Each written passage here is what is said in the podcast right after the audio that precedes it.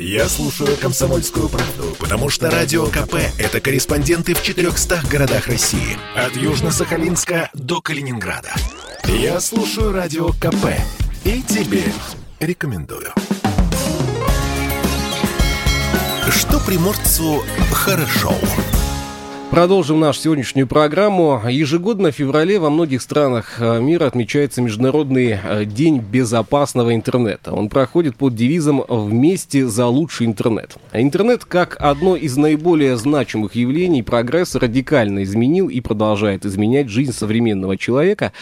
Как любое явление, в действительности он несет с собой массу последствий, причем как положительного, так и отрицательного характера. В сети следует соблюдать правила безопасности безопасности, иначе можно потерять деньги, передать личные данные злоумышленникам и столкнуться с другими неприятными ситуациями о кибергигиене, о том, как себя обезопасить в интернет-пространстве. Сегодня и побеседуем в нашей студии. С нами Денис Баскаков, директор по региональному развитию группы компаний «Солар». Кстати, «Солар» — это дочерняя компания Ростелекома, которая занимается комплексной кибербезопасностью. А одно из направлений — Центр экспертизы и помощник по повышению киберграмотности и защите от интернет-угроз. Денис, здравствуйте. Да, здравствуйте. Доброе утро. Доброе утро.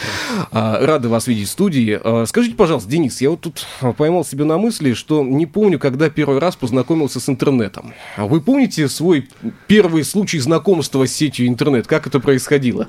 А, как будто бы это было где-то в школе, где-то на уроке информатики, угу. наверное. А, но потом все очень быстро начало меняться, появились первые там домашние компьютеры. А, далее появились там гаджеты, переносные гаджеты. Сейчас ситуация вообще кардинально поменялась, и даже так сложно вспомнить конкретный день, когда это произошло. Я еще помню те самые штуки, которые висели на стене, либо стояли на столе. Э, сейчас Староутро называется, а раньше это было что-то другое. Павел, вы помните, как это называлось? Микрофон, если без себя включить. Модем? Модем, точно. DSL-модем. И, и то самое подключение, оно вызывало там какие-то эмоции, да, и постоянно шумело. Я а, помню те годы, когда были еще интернет интернет-клубы, куда мы ходили, и там были два, два заветных или три заветных компьютера, которые подключались, надо было долго сидеть ждать загрузки, э, что-то загружалось, что-то появлялось, потом все кардинально изменилось. Причем, э, я бы даже сказал, прогресс шел семимильными шагами. Что сегодня такое, что такое безопасный интернет? Знаете, я бы э, описал это э, там, совокупностью факторов. Ну, во-первых, сложно сказать, что интернет безопасный, однозначно. Сложно, да. А, я считаю, что безопасный интернет — это в первую очередь осведомленность каждого пользователя этого интернета. То есть если человек осведомлен, что нужно, а что нельзя делать в интернете, это совокупно и формирует вот ту самую коллективную безопасность а, в интернете, на рабочем месте, а, в, в личных гаджетах и так далее. То есть, ну, безопасный интернет в общем, это осведомленность. Это самое главное сейчас. Я тут сделаю акцент для э, нас, для русского человека. Любая инструкция полезна только тогда, когда мы уже все сломали. Сломали, что-то там не работает, тогда мы лезем в инструкцию и начинаем... А как же надо было? Какие существуют угрозы безопасности человека в интернете сегодня? Ну, пока мы его не сломали. Вот я, на самом деле, вернусь э, к теме инструкции, да. Э, действительно, вот мы сегодня будем про это все говорить. Э, я бы сразу, наверное, хотел сказать, там, такое словосочетание, которое следует, наверное, запомнить. Киберзож, да, то есть сейчас тема. ЗОЖа это модно. Mm-hmm. А, мы, в свою очередь, Solar совместно с Минцифрой а, сделали такой некий лендинг, да, некую инструкцию для населения, где собраны базовые инструкции, вот те самые рекомендации, которые формируют нашу осведомленность в интернете. Вот. Что, что касается киберугроз, а, наверное, сейчас в момент там, быстро растущей цифровизации, которая уже несколько лет uh-huh. там, наращивает свои обороты, я бы сказал, что угрозы на каждом шагу, да, то есть э, в, в почте, в интернете, в телефоне, в банке, ну, то есть, условно, угрозы вокруг. И то, что хакеров не существует, ну, наверное, никто уже сейчас с этим э, это не обсуждает. Хакеры существуют, э, хакеры наращивают обороты, мы это видим, мы с ними, так сказать, э, воюем, э, мы с ними постоянно в контакте, так скажем, по, ту, угу. по нашу сторону. Вот. Я вот недавно нашел э, публикацию о том, что где-то там за рубежом э, молодой человек, как только познакомился с интернетом, взломал там несколько сайтов, э, потом взломал еще что-то, его поймали, осудили. А после того, как он уже вышел на свободу, он опять взломал базу данных, удалил все данные о том, что он был когда-то судим, а потом еще и у судьи все деньги украл. Вот вынашивал план несколько лет. Да, это называется Мамкин Кулхацкер. О, новое название для нас. А, какие компании чаще всего подвергаются кибератакам? Сейчас на самом деле сложно выделить э, ну, там, конкретной компании однозначно это все есть э, в интернете, крупные утечки, сливы и атаки, но, наверное, я бы остановился на определенных отраслях, да. Э, в Российской Федерации существует перечень критичных э, отраслей, куда входит и медицина, то есть здравоохранение, и энергетика, нефтегаз, то есть ТЭК, атомная промышленность, транспорт и так далее. Вот эти отрасли наиболее критичны, и, естественно, являются наиболее лаковым кусочком для злоумышленников по ту сторону. Но, соответственно, и на законодательном уровне, и на уровне практики э, все движется к тому, что эти отрасли в первую очередь, являясь лаковым кусочком, э, прикладывают все больше и больше усилий для формирования своей защищенности, своей информационной безопасности. А, конечно, банковский сектор, да, тоже это лакомый кусочек, но здесь, наверное, можно говорить, так вот, это граничит с мошенничеством, да, финансовым uh-huh. мошенничеством.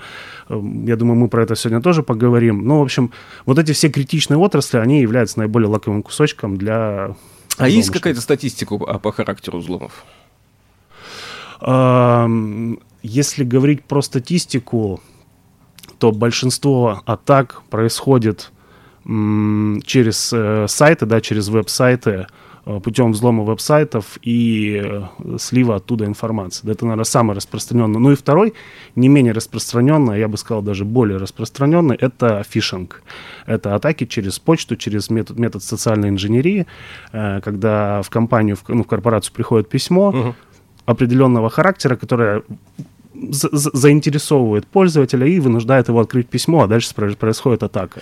Вот я вспоминаю те самые э, годы начала интернета, тогда все боялись э, чего-то под названием «Троян» вот находили Троян, потом начиналась какая Троян, и все, ой, Троян. Никто не понимал, что это такое, никто не знал, что это, что с этим делать. Ну, был только один человек, который точно добавлял уверенности в будущем, это был сисадмин, который приходил, ставил антивирус, который этот троян потом жрал, но опять какие-то там проблемы возникали, что-то не загружалось.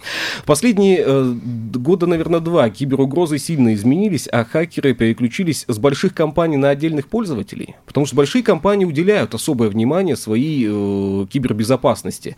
Э, различные программы ставят, там, пятиуровневую, там, шестиуровневую аутентификацию пользователей, ограничивают доступ ко всему, что только можно, а вот частные пользователи безалаберны, наверное, зачастую. Я бы не сказал, что конкретно э, хакеры и хакерские группировки прям нацелены на население, да, то есть на, кон- на конкретно каждого из нас. Uh-huh. Для них все-таки вот эта совокупность принятых мер и экономического эффекта в первую очередь важна, да, то есть э, гораздо эффективнее потратить определенное время и э, совершить там взлом и слив базы данных, нежели сфокусироваться на каком-то конкретном человеке. Если говорить про конечных пользователей, то здесь я бы это назвал не хакерами, а мошенниками все-таки. Мошенники. Да. Это, наверное, более сейчас э, ну, там, относится к каждому из нас. Но э, понятно, что э, там мошенничество, я бы назвал это все-таки использование неких методов от социальной инженерии, а хакерство это уже использование технических программных средств, ну, определенных, да, для того, чтобы совершить некое воздействие.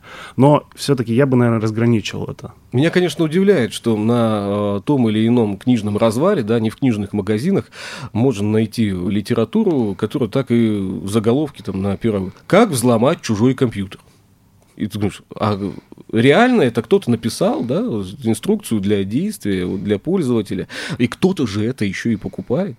А, удаленка у нас была, тут ковид был, помнят все, я думаю. Лучше бы, конечно, да. забыть и не вспоминать.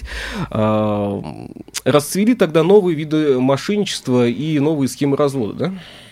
Когда Но ну, был ковид.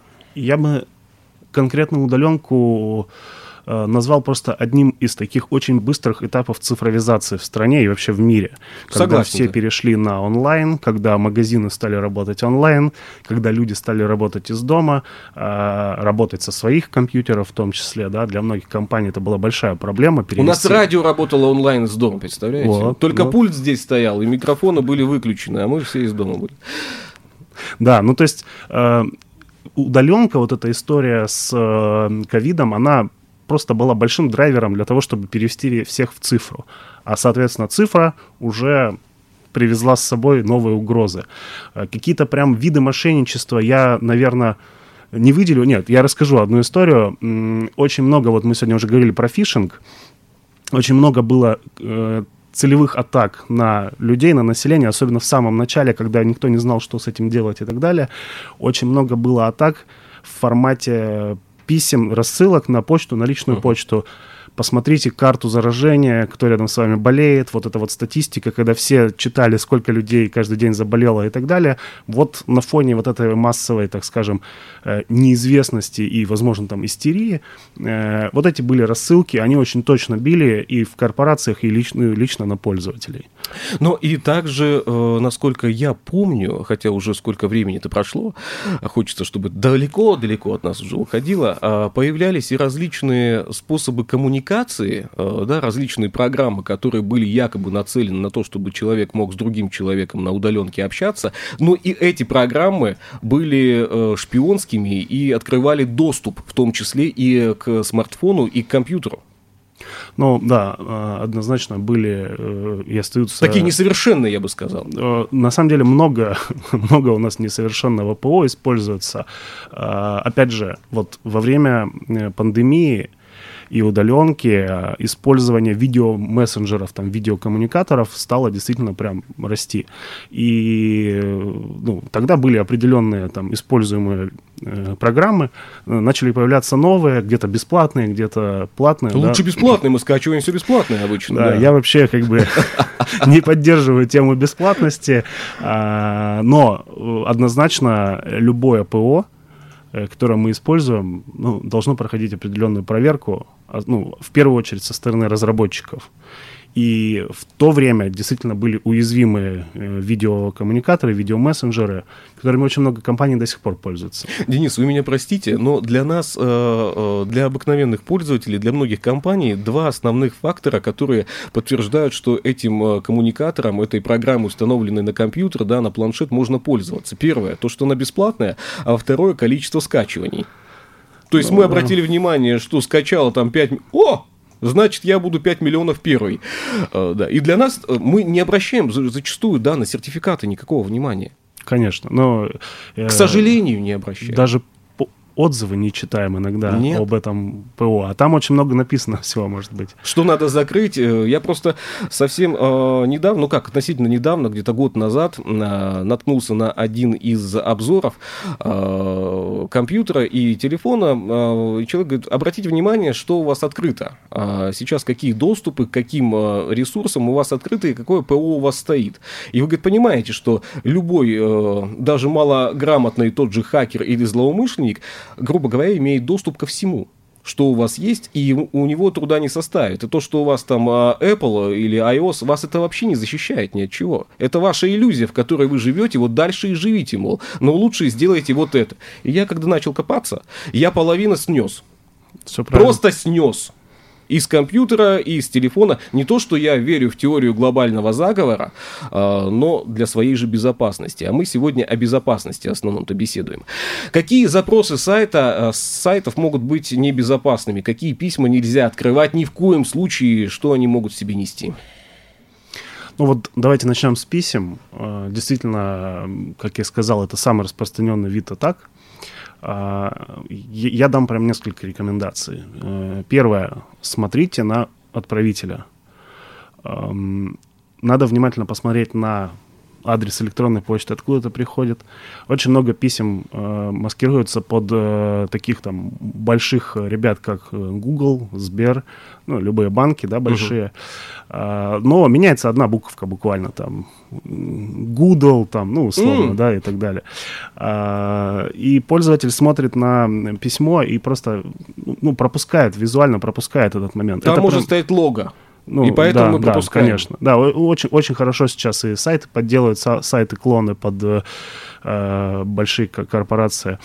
А, то есть, первое, нужно обращать внимание на того, на того отправителя, который вам прислал. Ну, второе, наверное, надо задуматься, если вы не ждали это письмо, зачем оно вам пришло. Это касается сейчас и там, корпорации, да, каждого из нас, кто работает в корпоративной почте, также и в личной. А, всякие вложения, которые приходят в почте, однозначно надо смотреть под, под микроскопом. Да? То есть есть там специальные сайты типа вирус Тотала, куда можно залить э, файл и проверить. Но лучше как бы вообще если лучше вы не, не ждете. Лучше не письмо, тыкать. Да. А что касается сайтов, ну, там конкретные запросы Сложно сказать, но вот конкретные сайты, да, то есть я там однозначно не рекомендую лазить на сайты бесплатного ПО, которые там сейчас очень много сайты бесплатной музыки, фильмов, да, потому что там однозначно можно что-нибудь и подцепить. подцепить да. да, выражаясь простым языком. Мы сегодня о сложных вещах, но простым, понятным языком. А если говорить о вирусах, что говорит статистика? Как чаще всего вирусы проникают в наши э, компьютеры и гаджеты? Ну, кстати, вы сегодня говорили про троян, они как бы никуда не делись. Не делись, да? Эх, те самые трояны, да, любимые. Все, все, все то же самое, трояны, черви и так далее. Как попадают? Э, попадает через зараженные сайты, да, когда пользователь с гаджета либо с компа открывает э, этот сайт, э, попадает через почту, через вложение в почте, э, попадает, ну, сейчас много историй про то, что и в мессенджерах пролетают различные картинки, которые в себе содержат там инкапсулированные вредоносы. Ну, то есть сейчас, в принципе, вот все, куда вы заходите, что вы скачиваете, может содержать вирус. Ну, это однозначно.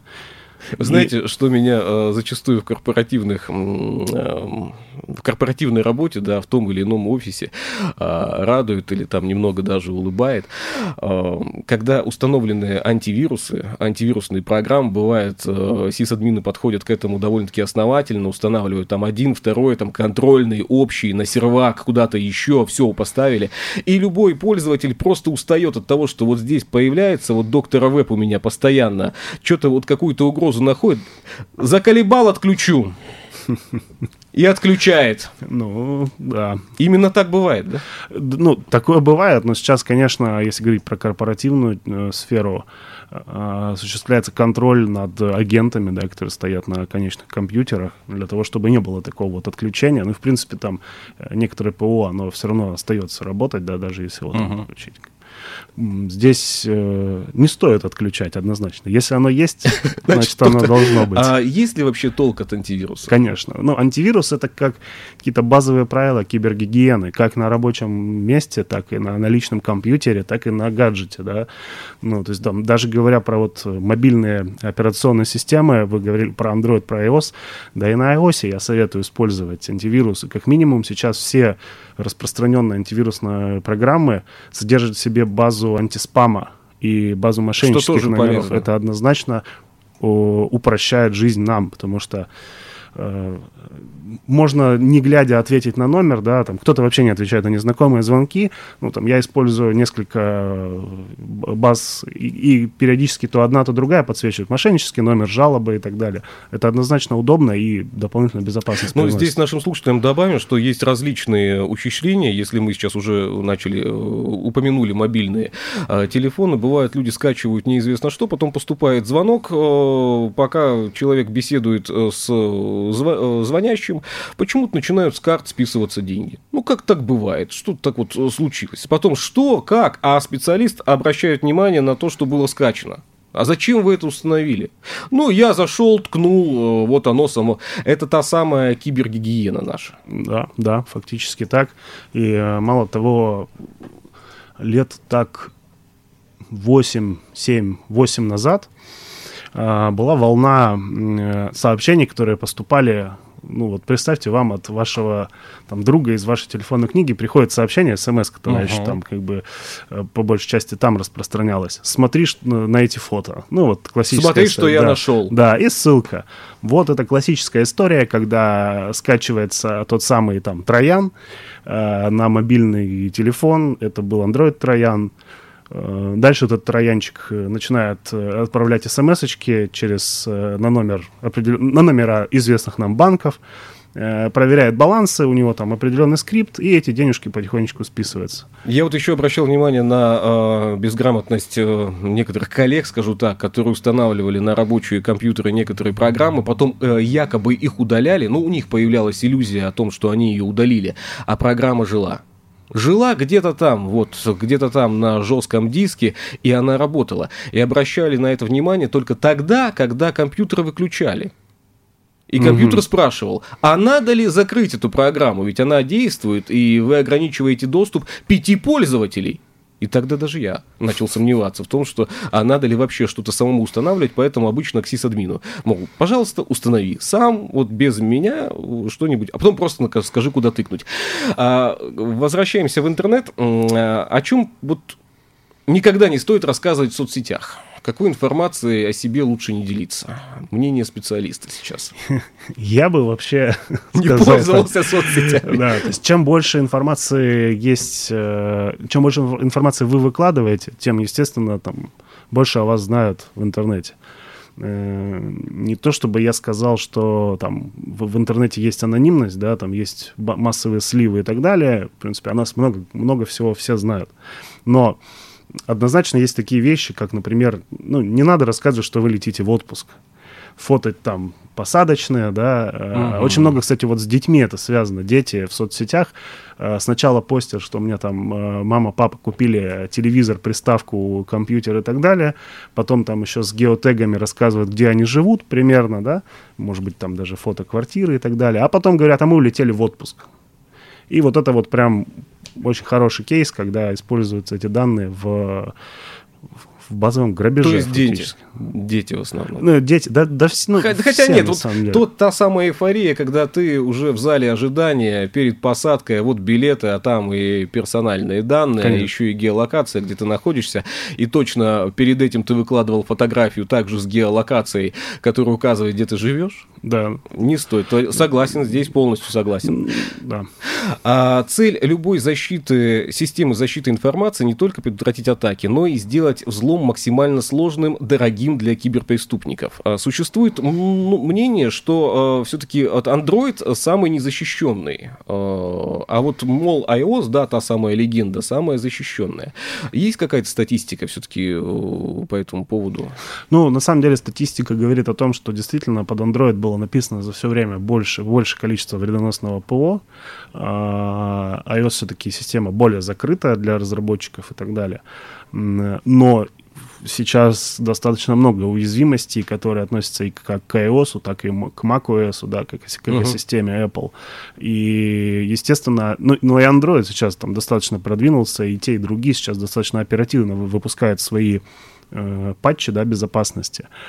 Но я бы вот там, покупая iOS, не говорил бы, что он прям защищен, и не, при, не, не пренебрегал вот этими базовыми правилами кибер, кибергигиены. Тот же антивирус и туда тоже лишним не будет. Как обезопасить себя от слива личных данных? Наши персональные личные данные мы оставляем практически повсеместно. Даже иногда бездумно это делаем. А, понятно, что банки, а, там одна степень защиты, вторая. Мы там боялись свои лица показывать обычно еще вот в камеры. А, ладно, отпечатки пальцев мы еще не оставляем. Ну, наверное, к этому мы тоже дойдем. Но как себя обезопасить от слива? Ну, это сложный вопрос. Я, не, я, не, я не ждал здесь э, однозначного ответа. Вопрос э, сложный, я бы так сказал. Вот прям однозначно э, обезопасить себя от больших сливов, которые происходят в стране, ну, достаточно сложно. Э, но при этом нужно вот эти правила соблюдать. Вот там, даже если произошел слив, например, парольных данных вашей учетной записи, ну, нужно просто вовремя поменять пароль. Больше вы ничего и не сделаете. А, если произошел слив персональных данных, ну, паспорт вы не поменяете. Нет. Не хотя можно. Ну, это не поможет, это ненадолго, как бы. Фактически, как бы, вот все, что касается вот этих вот утечек, ну, я бы тут порекомендовал только следовать базовым правилам кибергигиены. Вот здесь еще очень важный вопрос. Вы сказали по поводу сменить пароль. Это простое, да. А, я уж не помню, сколько раз я на своей почте менял пароли. А, почему-то где-то там в Казахстане кто-то пытается постоянно зайти в мою почту. Я не знаю, почему Казахстан, но с периодичностью там в два раза в месяц, наверное, приходит мне какое-то письмо, мол, дорогой Илья, а, вот вход с какого-то устройства, причем ну, там указано устройство, ладно. А, я на самом деле не помню уже, какой у меня пароль в почте. Благо, мне телефон подсказывает его, он там записан и запомнит. А, надо ли прислушиваться к советам а, той самой системы, которая генерирует пароли? Либо все-таки придумывать свои? Потому что придумывает, на мой взгляд, тоже машина. Тоже какой-то вот э, есть алгоритм да, есть генераторы паролей, они на самом деле там делают абсолютно там, случайный алгоритм и последовательность знаков. Я бы все-таки рекомендовал использовать собственные пароли, которые можно запомнить. Да, есть э, там программы по хранению паролей, и, в принципе, и в, в мобильных устройствах да. они тоже есть. Э, но если вы можете запомнить пароль, это как бы лучше. Но тут еще один момент. Я однозначно не рекомендую использовать один пароль на все учетные записи. Для каждой учетной записи должен быть свой пароль. Каждый пароль, а, для более важных учетных записей пароль вы меняете еще чаще, но для менее важных все равно надо менять. Раз в месяц как минимум. Э, чем важнее учетная запись, тем сложнее пароль. А вот дальше как придумать, это сложнее. Но есть базовые рекомендации. Вот, кстати, там, говоря про киберзош, там это прям можно вот еще раз перечитать. Очень полезный такой лендинг. А, не, не менее 10 символов, э, заглавные строчные спецсимволы, цифры. А дальше уже кому как фантазии хватит. Например, ну там музыканты, да, кто вот ноты знает, может там совокупность аккордов, да, там составить. Uh-huh. А, какие-то значимые словосочетания, которые, э, ну там, вы можете однозначно запомнить. Но их все равно придется менять. То есть нельзя вот так вот взять, один пароль поставить и все, и забыть про это. То есть менять надо, э, лучше придумать самим, и хорошо, когда прогресс э, идет, так сказать, развивается, и можно вместо пароля использовать лицо. Его не сменишь, его не подделаешь. Хотя есть, наверное, случаи, когда подделывали уже, так сказать, физиономию человека и заходили. Конечно. Туда, да? Ну, сейчас нейросети и все такое, да. и лицо, и голос подделывают. Вон недавно был э, случай, когда в Гонконге э, корпоративный, ну, офисный работник провел э, конфкол со своим финансовым директором и перевел там 20 чем-то миллионов долларов на какие-то другие счета. Э, была прям ВКС, и на ВКС подделали э, э, нейросетями лицо и голос. Вот насчет голоса я уже у себя в статусе выставил э, сообщения практически по всем мессенджерам, что голосовые сообщения я не отправляю и не слушаю. С такими темпами я все-таки перейду на смс -ки.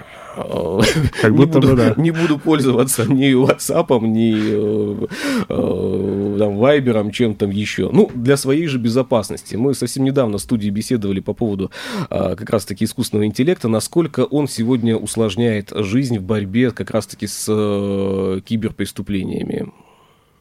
Ну, фактически он для той противоборствующей стороны привносят новые инструменты, да, и за ними нужно как бы успевать. А, но и я бы сказал, что разработчики программного обеспечения по информационной безопасности тоже используют там, некий искусственный интеллект, да, это, это, наверное, там некое обозримое будущее, когда ИИ будет использоваться вот и со стороны защищающихся. Но мы же пока видим все-таки такую некую ручную борьбу. Вот если говорить про какие-то такие прям критичные киберстолкновения, это прям руками все делается и с той, и с другой стороны. А массовые атаки, это вот как раз скорее сейчас про автоматизацию, про искусственный интеллект и так далее. Но защищать себя все-таки надо. Однозначно. Защищать себя и задумываться о том, что мы э, ищем. Э, я не знаю, есть ли статистика по поводу того, что не стоит искать в интернете. Э, где, в каких отраслях, да, наиболее уязвимые направления. Понятно, что на Дальнем Востоке многие наверняка в поиске забивают там автомобили. Ну, мы все-таки автомобилизированы. Там у нас что? Автомобили, рыба, контейнерные перевозки. Я сейчас просто наблюдаю, как заходит контейнеровоз в бухту Золотой Рог, поэтому и мысли у меня а, такого плана. Но есть ли мнение, что не стоит искать? Э, куда не стоит погружаться, где вот может быть максимальное количество тех самых мошенников. Фишинговые сайты, они повсеместны, и даже одни из моих знакомых заключили сделку на, по-моему, полтора миллиона долларов и перевели деньги куда-то, хотя потом компания сказала, это не наш сайт, вы внимательно бы смотрели на адрес, вы бы тогда обратили внимание, что все, да, same-same, but different, а, как сказали бы за рубежом. Да, но в каких направлениях лучше себя не проявлять в интернете? ну, там, первый момент однозначно скачать бесплатно, без регистрации смс. Вот это все как бы лучше не писать. Вообще все, что касается таких запрещенных моментов, там э, э, лучше не использовать, не искать, и мне кажется, туда лучше не смотреть, да. Все, что касается сейчас э, там а, ну, раз, различных направлений, которые могут навредить не только вашему ПО, я бы сказал. Конечно. Да. Ваш совет, если все же э, подвергается э, устройство, да, компьютер, э, телефон кибератаке, что в первую очередь сделать э, самому, куда бежать за помощью? Вообще, какая механика? Есть какая-то дорожная карта э, вот, для по такого поведения? Сразу вспоминается картинка, вот это вот движение да, по кругу да, с криком да, да, «А», да. А, нет, на самом деле, в первую очередь, надо понять, э, есть ли финансовый ущерб, да, то есть экономический. Если есть экономический ущерб, нужно обращаться в МВД. Параллельно, однозначно, там, если вы видите, что какие-то непонятные входы в вашу учетную запись и так далее, поменять пароль, возможно, там, отвязать банк-клиенты от телефона, да, или от, э, ну, от компьютера, там, немножко по-другому. А, и, э, ну, возможно, даже уведомить близких, потому что сейчас очень много историй со звонками, да, со стороны, uh-huh. вот, там, я попал в аварию, ну, оно, в принципе, никуда не девается, вот, но когда, допустим, начинают приходить от вас сообщения, вот, когда увели учетную запись, и начинают приходить сообщения близким, там, займи денег и так далее, вот это вот тоже очень рискованно. Лучше уведомить. Срочно займи денег, да? Ну да. Но а, а стоит ли а, самому пытаться решить ту или иную проблему, если вдруг у вас там на рабочем месте, многие у нас являются индивидуальными предпринимателями, там самозанятыми в том числе, а вдруг что-то пошло не так, и м, многие пользуются услугами вот э, мастеров по объявлению, так сказать. Я почему-то сейчас вот на этом моменте еще хотел бы акцентировать отдельное внимание. Приходит какой-то человек, который имеет полный доступ к вашему компьютеру. Может ли этот человек установить что-то вредоносное, либо... Э, и как проверить? Самое это главное, правильно ли он все сделал? Ну, вот эти вот ребята там в, в лифтах, которые висят на стопке, да, а, однозначно они сейчас, э, ну, во-первых, они, я бы их назвал тоже своего рода там, не хочу а, а, очернять эту профессию, своего рода мошенниками, особенно те, которые на пожилых людях зарабатывают, да, выставляем вот такие вот счета. Счета, да. А, а во-вторых, как показывает практика, зачастую они используют тоже нелицензированное ПО, а вот это нелицензированное ПО, оно является там основной э, дырой в безопасности. Как их проверить? Ну, как минимум проверить наличие там, ключей активации и так далее. Но, опять же, среднестатистический там, пользователь ПК, которому пришел этот мастер, сделать этого не может. А, я однозначно за то, чтобы использовать лицензированное ПО, потому что оно своевременно обновляется и так далее, оно не содержит в себе так называемых бэкдоров, да, уязвимостей. Поменьше, наверное, пользоваться услугами таких ребят. Э, опять же, там не хочу... Нет, мы сейчас в частности да. не переходим да, никак, да. потому что есть талантливые ребята, которые а, придут и скажут вам, мы здесь делать ничего не можем, у вас лицензии нет, а с лицензионным ПО мы просто не работаем. Я встречал такие случаи. И последний вопрос на сегодня. А, мы знаем, что Россия чуть ли не одна из лидирующих стран в борьбе с киберпреступлениями. И э, то самое ПО, которое сегодня разрабатывают наши ученые, и я вот не знаю, правда, лаборатория Касперского, она все-таки российская еще до сих пор или уже нет? Это международная корпорация. Международная корпорация, да. Но все равно, когда по-русски ты можешь прочитать Касперский, как-то радует, немножко гордости да. добавляют. Насколько сегодня лицензионное ПО действительно поможет э, защитить и антивирусы лицензионные помогут защитить, если в процентном соотношении? Ну, однозначно наличие лицензионного антивируса X2 к шансу э, защититься. Но если говорить вот, ну, там, про частных лиц, да, то, наверное, вот этого достаточно. А если говорить про корпорации, то антивируса там однозначно недостаточно. И у нас в стране очень много компаний, которые занимаются разработкой и выпуском на рынок Э, программного обеспечения, аппаратного обеспечения для защиты. И действительно, кибербезопасность в России, она считается там одной, одной из лучших в мире.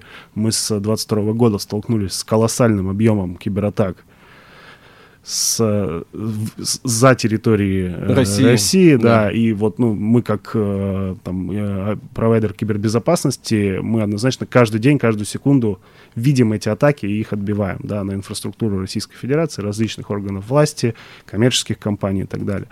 Параллельно мы еще и занимаемся разработкой тоже, как бы, ну, я, я, я неоднозначно там гордо я, я горд за нашу кибербезопасность, потому что у нас очень много корпораций, которые действительно делают классные продукты, которые направлены на реальную защиту.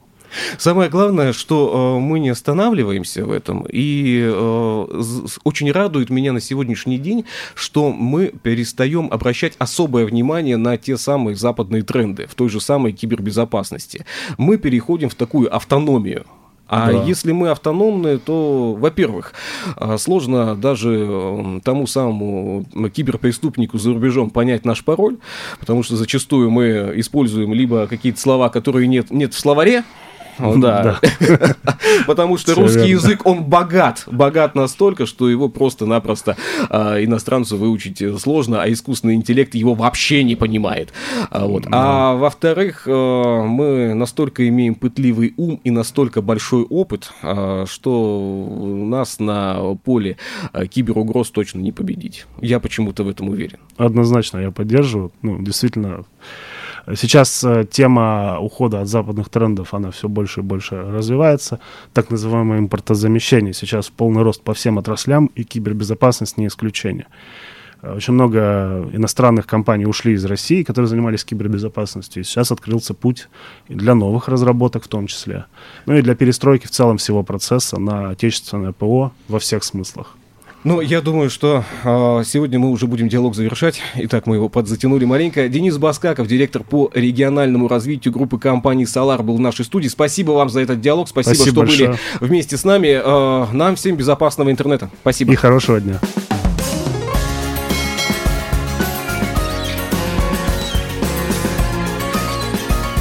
Что приморцу хорошо.